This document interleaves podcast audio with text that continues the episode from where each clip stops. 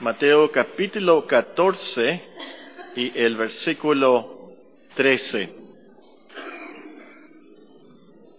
Mateo capítulo 14 y el versículo 13. Y ustedes siguen con sus vistas la lectura de las Sagradas Escrituras.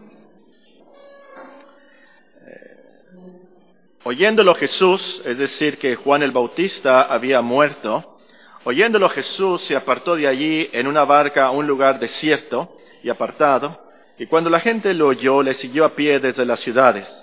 Y saliendo Jesús vio una gran multitud y tuvo compasión de ellos, y sanó a los que de ellos estaban enfermos. Cuando anochecía, se acercaron a él sus discípulos diciendo, el lugar es desierto y la hora ya pasada. Despide la multitud para que vayan por las aldeas y compren de comer. Jesús le dijo, no tienen necesidad de irse, dale vosotros de comer. Y ellos dijeron, no tenemos aquí sino cinco panes y dos peces. Él les dijo, traédmelos acá. Entonces mandó a la gente recostarse sobre la hierba, y tomando los cinco panes y los dos peces, levantando los ojos al cielo, bendijo, y partió y dio los panes a los discípulos, y los discípulos a la multitud. Y comieron todos, y se saciaron, y recogieron lo, lo que sobró de los pedazos, doce cestas llenas. Y los que comieron fueron como cinco mil hombres, sin contar las mujeres y los niños. Enseguida Jesús hizo a sus discípulos entrar en la barca e ir delante de él a la otra ribera, entre tanto que él despedía a la multitud. Despedía a la multitud, subió al monte Orán aparte, y cuando llegó la noche estaba allí solo. Y ya la barca estaba en medio del mar, azotada por las olas, porque el viento era contrario. Mas a la cuarta vigilia de la noche Jesús vino a ellos andando sobre el mar. Los discípulos, viéndole andar sobre el mar, se turbaron diciendo, un fantasma, y dieron voces de miedo. Pero enseguida Jesús les habló diciendo, tened ánimo, yo soy, no temáis.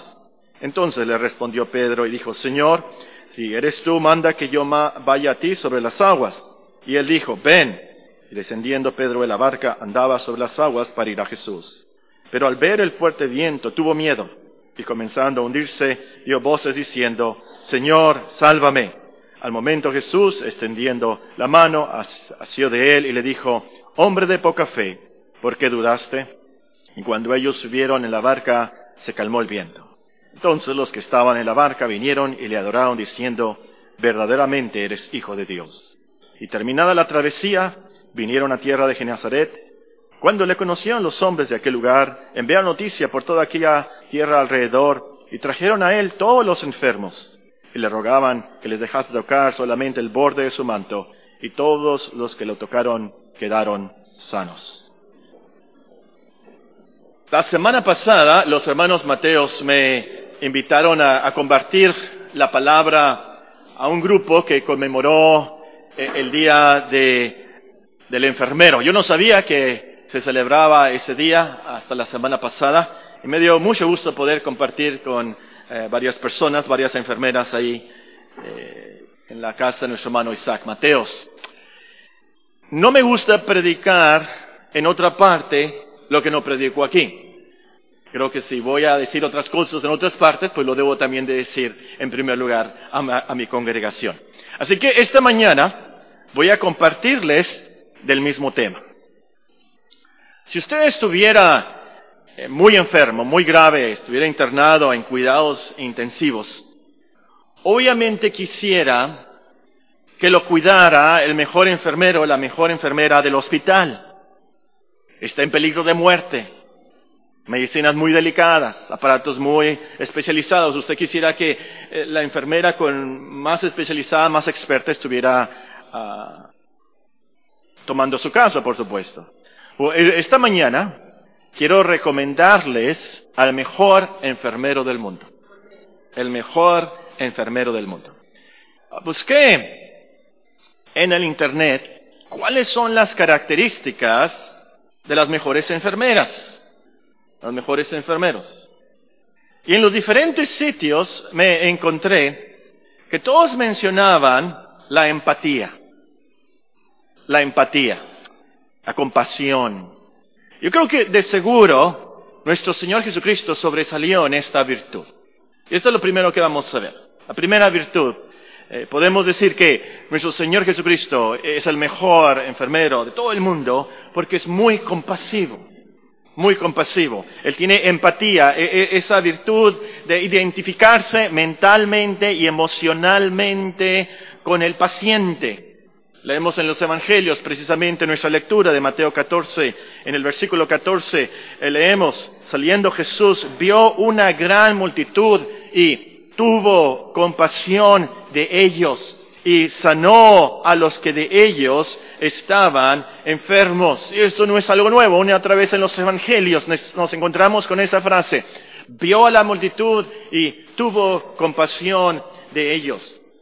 No sé si les pasa a ustedes, pero yo, por ejemplo, cuando veo a un niño brincando en un trampolín y brinca al piso, no en el mismo trampolín, pero brinca, brinca, brinca en el trampolín, y luego se avienta al piso, me duelen las piernas a mí, que lo estoy viendo. No sé si les pasa a ustedes. Como no es un dolor, dolor, pero un estremecimiento, algo me pasa en los huesos, en las piernas. Cuando veo, sobre todo a un niño, brincar así, o brincar de un árbol alto y brinca al piso y siento algo. De la misma manera, nuestro Señor Jesucristo con nosotros. E, él siente, Él sufre, eh, con nosotros. Él, no toma la actitud que simples, no tiene nada. Él no toma la, actitud y nos dice, voy tú, sufre en silencio. Sufre en silencio. No, no, no aguantas nada. No, no, no, no.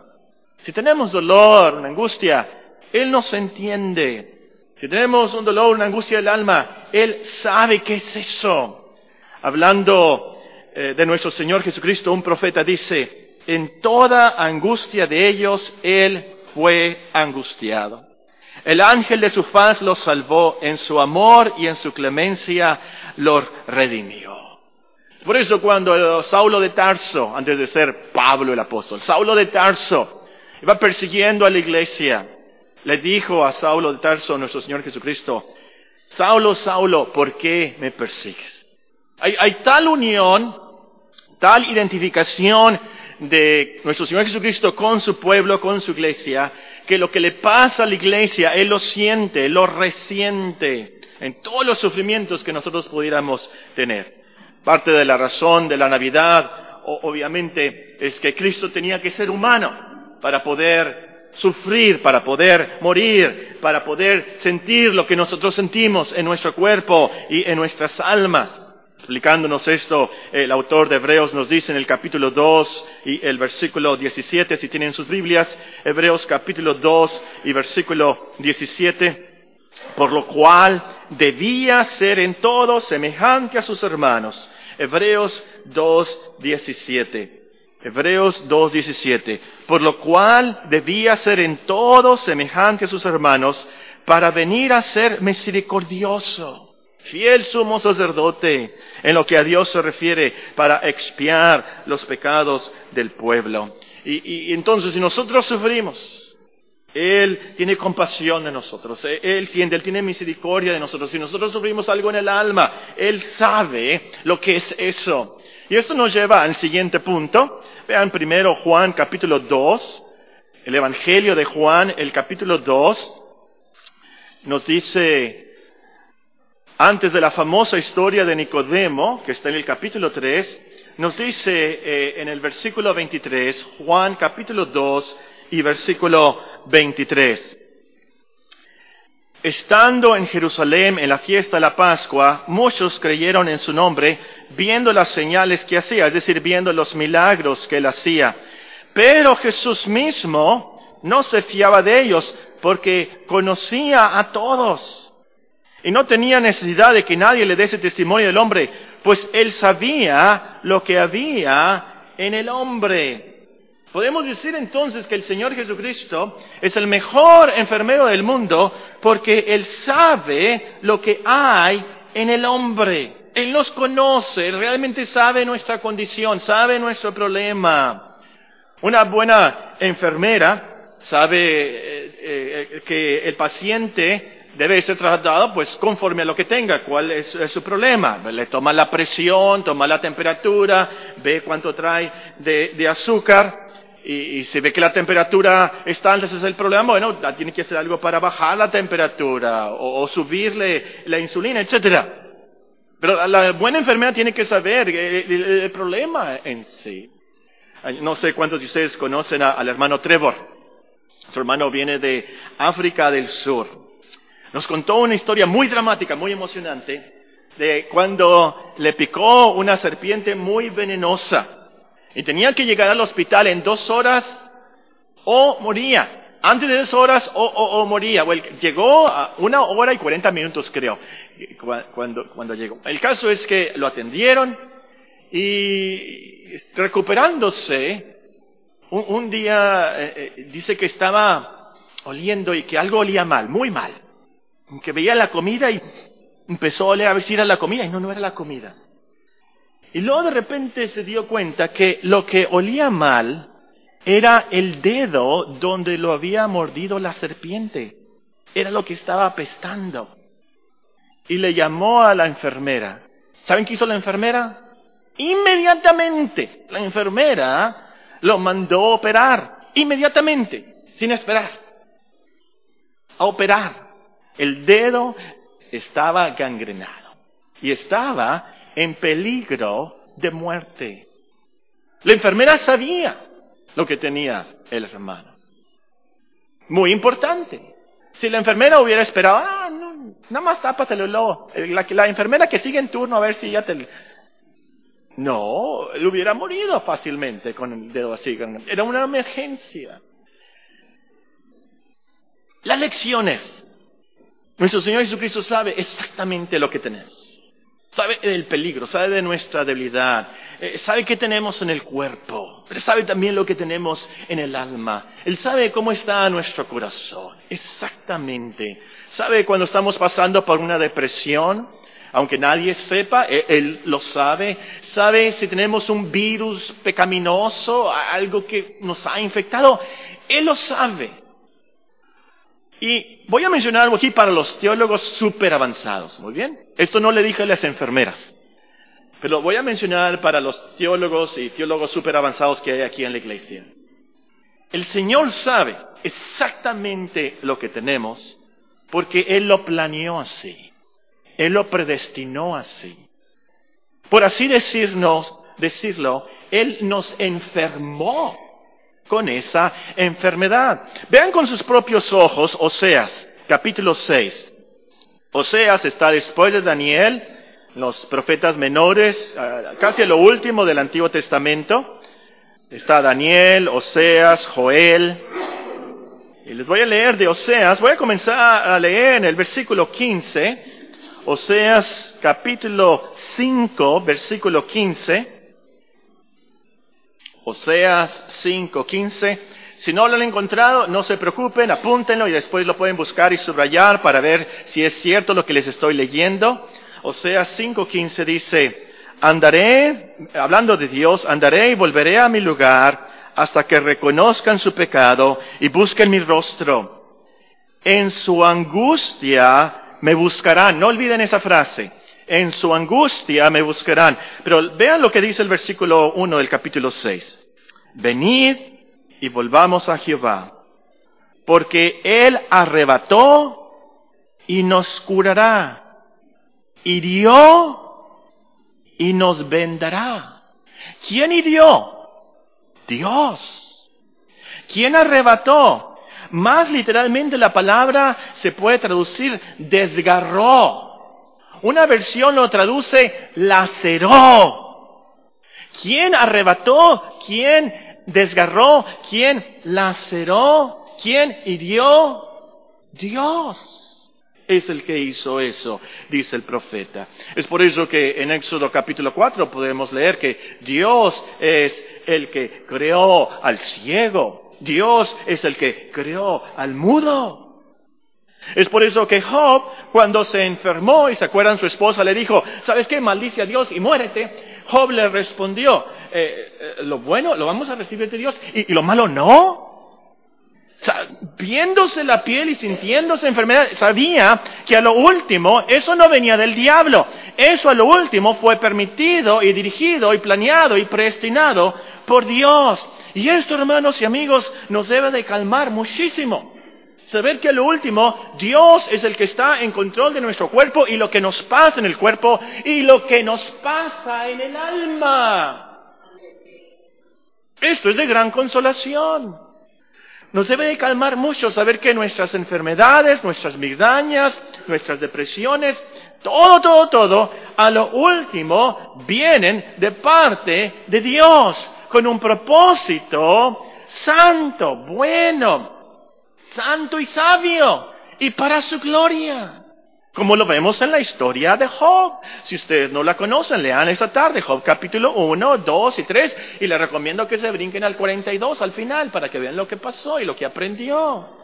Bueno, el punto es, esta mañana el Señor sabe exactamente por lo cual está, lo que está pasando usted en su cuerpo, en su alma, en su vida. Sabe de los sufrimientos de, su alma, de su salud corporal, sabe de las tentaciones, las ansiedades que te hacen sufrir tanto. Él lo sabe. Sabe del problema familiar, aunque nadie sabe eh, eh, en toda la ciudad y nadie sabe más que en tu familia, Dios lo sabe. Dios sabe de la deuda que tienes. Dios sabe de esa clase, esa materia que estás fallando y que vas a reprobar. Nadie sabe, tu mamá no sabe, tu papá no sabe, pero Dios sí sabe. ¿Y cómo estás temiendo eso? E, e, él sabe de tu enfermedad crónica, Él sabe lo que te va a pasar la próxima semana, lo que te va a pasar el próximo mes, lo que te va a pasar el próximo año. Y por eso les digo que Él es el mejor enfermero, porque puede socorrerte, puede auxiliarte, puede ayudarte.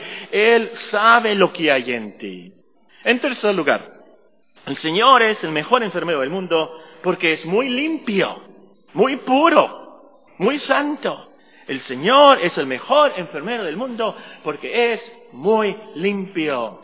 No sé desde cuándo comenzaron las enfermeras a vestirse de blanco. Las han visto, ¿verdad? Eh, con su gorrito blanco y, bueno, depende de su nivel, por supuesto, y si, si son estudiantes o no, pero generalmente cuando yo les digo enfermera, piensan en una persona, ¿verdad? Con, con su falda, sus pantalones o algo, todo, todo blanco, bien limpiecito. Ah, Podríamos pensar qué ocurrencia, ¿verdad? De que las enfermeras andan todo, pues se pueden manchar fácilmente con lo que están haciendo. Pero, pero, es obvio que lo blanco resalta que están limpias. Eh, resalta que tienen mucho cuidado con, la higiene, que no están sucias, que no van a infectar al paciente, que están limpísimas. Pues podemos decir que nuestro Señor Jesucristo es el más limpio del universo, el más puro por dentro y por fuera.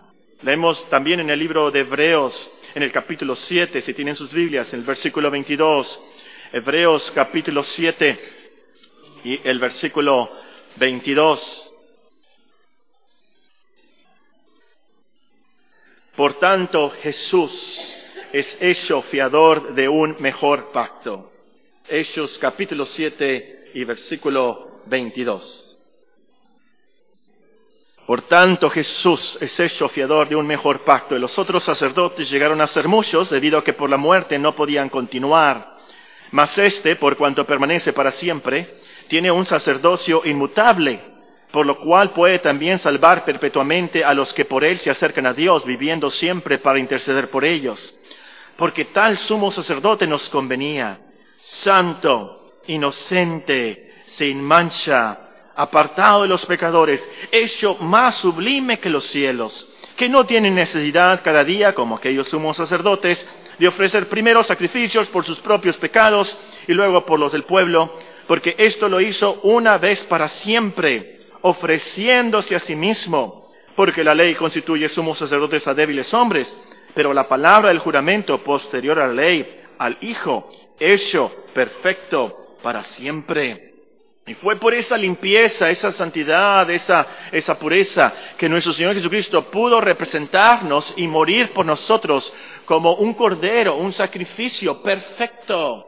Es por eso que tenemos las leyes ceremoniales. A lo mejor ustedes han leído el Antiguo Testamento y leen Éxodo y, Levítico y Números y Deuteronomio y todas estas reglas acerca de limpieza y que eh, el animal debe estar así y perfecto. Todo eso tipificaba, representaba a Cristo, el Cordero de Dios que venía a morir por nosotros.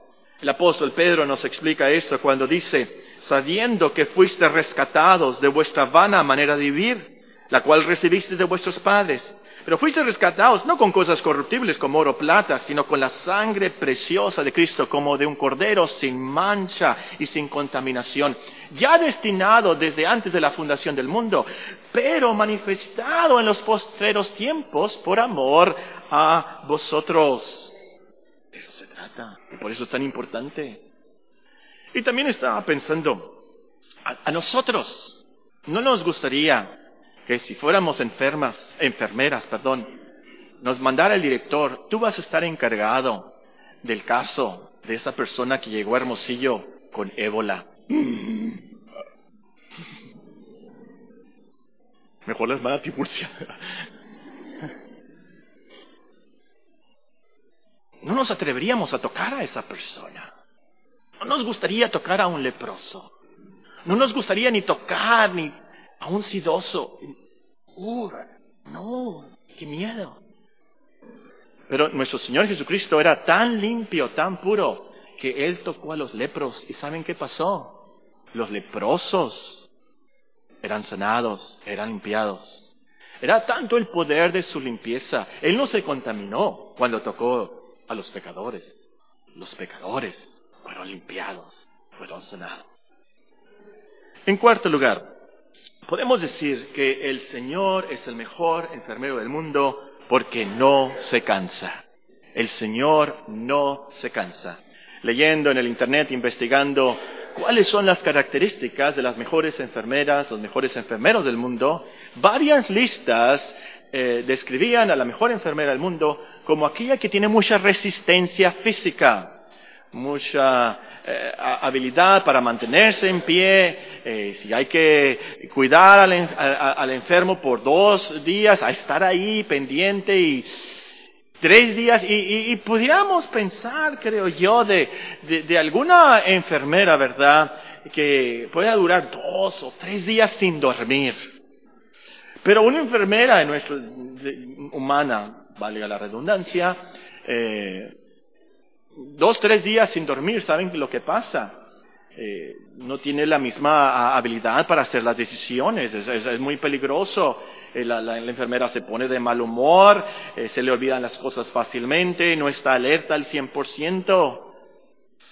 Pero nuestro Señor Jesucristo no se cansa. Es más, nuestro Señor Jesucristo no duerme. Dice un salmo, ¿de dónde vendrá mi socorro? Mi socorro viene del Señor que hizo los cielos y la tierra no dará tu pie al resbaladero, ni se dormirá el que te guarda. Él no se cansa porque Él es Dios. Él no necesita dormir. Él tiene toda la energía. Él da toda la energía. Él resiste todo. Él nos puede atender a cualquier hora, cualquier día, las 24 horas. Él nunca se cansa. La siguiente característica también tiene que ver con esto. En quinto lugar, el Señor es el mejor enfermero del mundo porque Él es todopoderoso. Todopoderoso, omnipotente. Eh, mi hija Alejandra Raquel ayuda en la Cruz Roja, son de las que salen en las ambulancias y a veces casos muy emocionantes, a veces casos no tan emocionantes, pues, eh, y, y, de vez en cuando nos platica. En un caso que nos platicó, es de un borracho. Un borracho que se había caído a una zanja, estaba sangrando de la cabeza, y por supuesto los vecinos o no sé quién llamó a la Cruz Roja, llegó la Cruz Roja, llegó, y, los paramédicos, y ahí llegó Alejandra a, a ver al borracho, ¿y saben qué pasó? No lo podían sacar de la zanja, porque estaba muy obeso. Y ahí está la, cruz roja.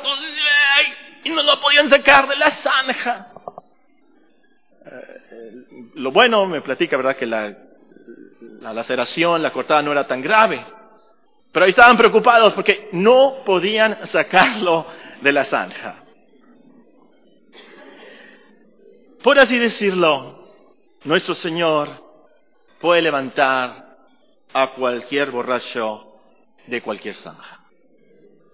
Él tiene todo el poder para levantar a cualquier enfermo, a cualquier enfermo del alma. A veces cuando yo me enfermo, le digo a mi esposa que haga algo para aliviarme y quiero que lo haga ya. Que me dé alguna medicina, alguna brujería, lo que sea, pero ya. Y quiero aliviarme ya. Yo soy un paciente muy impaciente, ¿verdad? Y a lo mejor a ustedes les ha tocado ver a un amigo, un pariente, y ya está desesperado con su enfermedad, está muy desesperado con, con sus dolores y sus angustias. ¿Y cómo les gustaría a ustedes poder hacer algo para que su amigo, su pariente, su hijo ya se alivie? Pero no podemos, no podemos, por más que queramos, no podemos. Pero nuestro Señor Jesucristo sí. Él puede sanar de cualquier enfermedad, Él puede ayudarnos con cualquier cáncer, cualquier virus, cualquier eh, enfermedad, por más letal que sea, por más peligrosa. Leemos en los evangelios una y otra vez, Él sanó a los ciegos, Él sanó a los leprosos, a, a los mudos. ¿Se acuerdan del corito, verdad? Él puede, Él puede, yo sé que... ¿Se acuerdan? Él puede, Él puede. Si es su voluntad, Él puede sanarte de cualquier enfermedad del cuerpo y del alma. Él puede ayudarte con cualquier depresión, cualquier dolor y tristeza de tu alma. Y lo más importante del mundo, Él puede sanar esos traumas, limpiarte y sanar esa conciencia que tiene tanto remordimiento. Él puede sanar completamente tu alma. Entonces, si estás debilitado, enfermo por algún pecado esta mañana, tu conciencia no te deja dormir, tienes cáncer en el alma, acércate a Él. Él puede ayudarte, Él puede sanarte, Él puede perdonarte, puede lavarte de todo pecado. Pero en último lugar, el Señor Jesucristo es el mejor enfermero del mundo porque Él está dispuesto a ayudarnos. Él está dispuesto a ayudarnos. Hay personas muy capacitadas en su profesión, pero no son muy accesibles. Hay carpinteros, muy buenos carpinteros, excelentes carpinteros, pero no les gusta trabajar. No van a tu casa para maquillar esa cocina, no van a tu casa ni a siquiera medir la puerta para recortar. No, no, no, no, no. Muy buenos, pero no están disponibles, no quieren. Una cosa es una enfermera que tenga muchos conocimientos, muy diestra para canalizar todo, todo, todo. Pero otra cosa es que esté dispuesta a trabajar, que esté dispuesta a ayudar a ese paciente. Bueno, nuestro Señor Jesucristo siempre, siempre, siempre quiere ayudarnos. Él siempre está dispuesto. La historia del leproso lo recalca el leproso le pidió a nuestro Señor Jesucristo, si quieres, puedes limpiarme. ¿Y qué respondió nuestro Señor Jesucristo? Quiero, sé limpio. Y el leproso fue sanado. El Señor siempre quiere, siempre, siempre quiere ayudarte, siempre está dispuesto en cualquier situación. Él dijo, el que a mí viene, yo no le echo fuera. Él siempre quiere ayudarnos. En último lugar, podemos decir que el Señor es el mejor enfermero del mundo porque Él puso su vida por todos sus pacientes. Él puso su vida por los pacientes. A lo mejor usted tiene un amigo que necesita un riñón. ¿Y cómo le gustaría a usted poder donar ese riñón a su amigo, pero no es compatible? El Señor Jesucristo no, no dio un riñón, no donó un pulmón o un hígado. Nuestro Señor Jesucristo donó todo. Él dio su vida por nosotros. La donó sacrificándose, sacrificando su vida en el Calvario. Y Él dio entonces lo máximo, todo, todo, todo. Hay un versículo que dice, no hay mayor amor que este, que un amigo ponga su vida por sus amigos. Hizo todo. Demostró su gran amor. Lo más maravilloso para mí es que realmente no éramos amigos de Cristo, dijo el apóstol San Pablo. Porque Cristo, cuando aún éramos débiles, a su tiempo murió por los impíos. Ciertamente apenas morirá alguno por un justo. Con todo, pudiera ser que alguno osara morir por el bueno. Mas Dios muestra su amor para con nosotros en que siendo aún pecadores, Cristo murió por nosotros. Pues mucho más estando ya justificados en su sangre, por él seremos salvos de la ira. Porque si siendo enemigos fuimos reconciliados con Dios por la muerte de su Hijo, mucho más estando reconciliados seremos salvos por su vida. ¡Qué gran amor! ¡Qué gran compasión! De seguro que Él es el mejor enfermero del mundo. terminemos con algunas objeciones y unas lecciones finales prácticas. Oye, en primer lugar, a lo mejor hay una persona esta mañana que, escuchó lo que acabamos de decir, vio los versículos y está pensando, si Cristo es el mejor enfermero del mundo y lo que dijiste es verdad, ¿por qué hay tantos enfermos? Si Cristo es el mejor enfermero del mundo y es todopoderoso, omnipotente, ¿por qué estoy enfermo yo? Una buena pregunta, muy realista, y la verdad que la respuesta a esa pregunta requeriría otro sermón, y ya lo hemos estudiado en el pasado, pero voy a mencionarles dos factores muy importantes sobre esta pregunta. El primer factor es el pecado del hombre. El pecado del hombre, comenzando con Adán, por supuesto, causó, como dice el hermano Jaime Adams, que el mundo esté quebrado. El mundo está descompuesto. La naturaleza, nos dice Romanos 8, está descompuesta, está gimiendo. Nuestros cuerpos, la naturaleza, fueron afectados por el pecado de tal manera que hay enfermedades, hay tragedias, hay cáncer, hay mutaciones, hay muertes. Ese es el primer problema, el pecado del hombre, nuestro pecado. Pero otro factor es la gloria de Dios. Lo más importante en el universo no es la salud del hombre o que la naturaleza esté bien. Lo más importante del universo es la gloria, la majestad de nuestro gran Dios. Dios usa las diferentes enfermedades, algunas muy trágicas, para manifestar su gloria. Un ciego de nacimiento, y ha de haber sufrido mucho por eso. Y la gente decía, y los discípulos de Cristo decían, ¿quién pecó? ¿Este o sus padres? Para que naciera así. ¿Se acuerdan que contestó nuestro Señor Jesucristo? E, e, este no nació ciego porque sus padres pecaron o porque, o porque él pecó. E, este hombre nació ciego. Fue predestinado así. Dios lo creó así para manifestar su gloria, para manifestar la obra de Dios en su vida. Y yo estoy seguro que ese ciego se alegró de haber nacido así.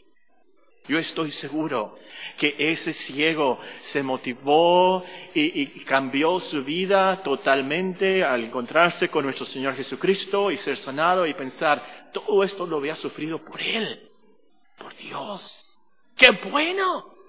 ¡Qué bueno! Dios usa las enfermedades para mostrar su misericordia, sí, a veces su justicia, a veces su sabiduría, a veces su omnipotencia, ciertamente.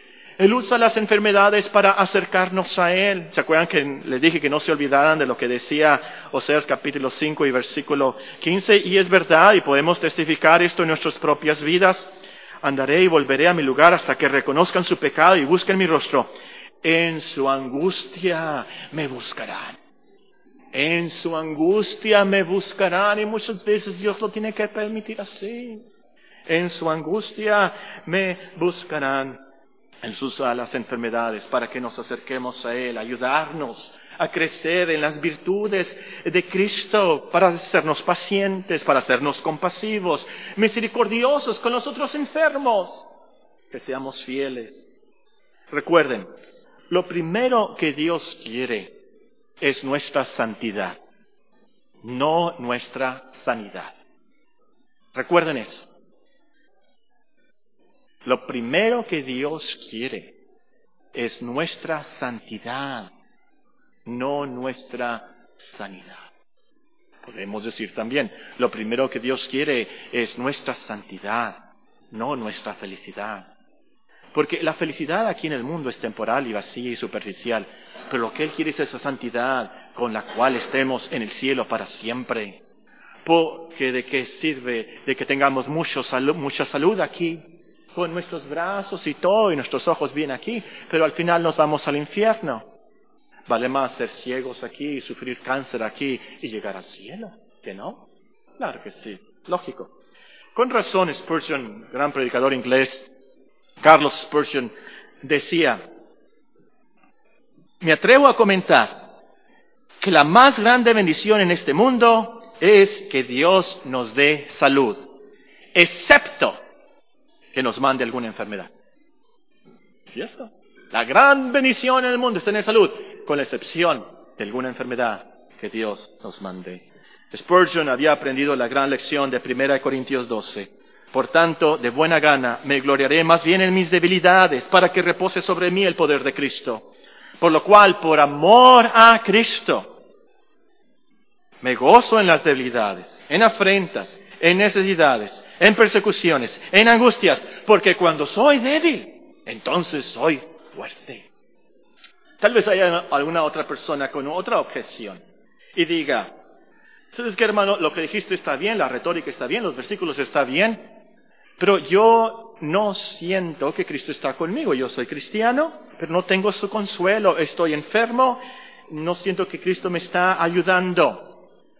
Bueno, parte de algunas enfermedades es que la persona no siente la ayuda de Cristo. Parte de la enfermedad en sí, la fiebre, eh, los problemas que causa en la mente esa enfermedad, es que la persona no sabe realmente, no se da cuenta de lo que las demás personas y cómo lo están ayudando. Pero espera al final de tu historia y vas a ver cuánto el Señor te cuidó.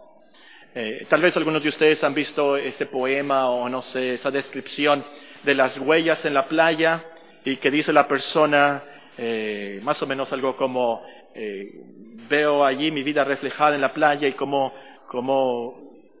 estaban cuatro huellas, es decir, dos personas caminando, iba el Señor junto conmigo, pero hay, hay ciertas partes, las más difíciles, donde Él me abandonó, Él me dejó, y ahí nada más vi dos huellas, las huellas de mis pies, nada más. Pero luego se da cuenta y le dice, Señor, no, no, no es que te abandoné, es que yo te cargué. Yo te estaba llevando. Y, y muchas veces así vamos a sentir que Dios no está con nosotros. Pero no es la realidad, Él está ahí. Invisible, por supuesto, Él, él está ahí. Él está ahí. Pero a lo mejor el problema real es que tú te sientes así, no sientes consolación, sientes que el Señor no se está ayudando, que está muy lejos de ti, que Él no te responde, porque no estás leyendo las promesas de Dios. No estás leyendo la Biblia, no estás escuchando la Biblia. Yo sé, hay veces cuando estamos tan enfermos que no podemos leer, nos duelen los ojos, pero puedes decirle a alguien, puedes leerme alguna promesa, dime algo. La verdad, el problema está en ti, que, que no oras, no le pides a Él. La verdad que el problema está en ti que no quieres escuchar la consolación de otros hermanos. Es como, como la historia de, de los bebés de, de, Belén. ¿Se acuerdan? ¿Se acuerdan de, de Herodes? Eh, que, que, mandó matar a los bebés menores de dos años, ¿se acuerdan? ¿Se acuerdan? Y, y luego no, nos, dice, nos dice un texto que, que las, las madres, que él no quiso ser consolada no quiso ser consolada. Y, es, muy difícil, sobre todo con, personas con depresión. Muchas veces no queremos ver a las demás personas, no queremos recibir consuelo ni que nos digan, ánimo, ánimo, no queremos, no queremos, no queremos. Pero, pero muchas veces ese, es el problema con, tu enfermedad espiritual y tu enfermedad en tu cuerpo. Puede ser que eh, eh, no estés tú sintiendo esa consolación de Dios, esa ayuda de Dios, porque no quieres recibir la ayuda, la consolación de Dios, no quieres leer su palabra, no quieres venir a la iglesia. Pero es aquí donde está la solución. Podemos, puedes animarte con los himnos, algún versículo que, que, que sea la flecha perfecta que Dios manda para, para ayudarte y, y, aliviarte. Tres lecciones y terminamos, el tiempo se nos acabó. Si lo que hemos dicho es verdad, entonces, número uno, en, en esta vida de aflicciones, en esta vida de enfermedades, en este mundo tendremos aflicción, de seguro, eh, de seguro. Veo a Alonso diciendo, sí, está estudiando para ser médico, ¿verdad? Sí. sí, hay enfermedades. Sí. Hay muchas aflicciones de muchos tipos en el alma, por fuera, en la familia, en todo. En este mundo de aflicciones y enfermedades, asegúrate que tienes al mejor enfermero del mundo. Asegúrate Porque va a llegar un día, a lo mejor tú dices, no necesito yo nada, yo puedo. Yo no necesito que alguien me ayude, yo no necesito la consolación, yo no necesito a Cristo. Va a llegar algún día, aunque por más sano que estés, va a llegar algún día que te vas a enfermar y vas a tener problemas para respirar y tu corazón se va a alentar y vas a morirte. Va a llegar un día así. Ese último día, tú vas a llorar y vas a clamar. Vale más que tengas ese consuelo, esa calma, esa esperanza, esa ayuda para cruzar ese río, río tan frío y tan, tan oscuro. Necesitas ya al mejor enfermero del mundo. Te recomiendo que estudies a nuestro Señor Jesucristo, ve lo que Él hacía con las personas, ve lo que Él les decía, cómo los sanaba, cómo les daba esperanza. Él fue enviado precisamente para eso, para sanarnos nuestras almas, para ayudarnos. Como Él dijo en una profecía, Dios me envió a predicar buenas nuevas a los abatidos, a vendar a los quebrantados de corazón. Lee la Biblia, acércate a Él. Él nunca te va a rechazar. Número dos, al estar enfermo del cuerpo del alma, aprovecha la promesa de Hebreos 4:14. Después de explicarnos por qué es que nuestro Señor Jesucristo tuvo que ser humano, nos dice el escritor, por tanto, teniendo un gran sumo sacerdote que traspasó los cielos, Jesús, el Hijo de Dios, retengamos nuestra profesión como cristianos, porque no tenemos un sumo sacerdote que no pueda compadecerse de nuestras debilidades, sino uno que fue tentado en todo según nuestra semejanza, pero sin pecado. Acerquémonos pues confiadamente al trono de la gracia para alcanzar misericordia y hallar gracia para el oportuno socorro. Y número tres, en último lugar, agradece, alaba a Dios por Cristo, el enfermero divino. ¿Cuánto condescendió Él para venir a nosotros? ¿Cuánto sufrió Él para salvarnos y sanarnos y ayudarnos? Es de quien dice el salmista, Él es quien perdona todas tus iniquidades y sana todas tus dolencias. Oremos.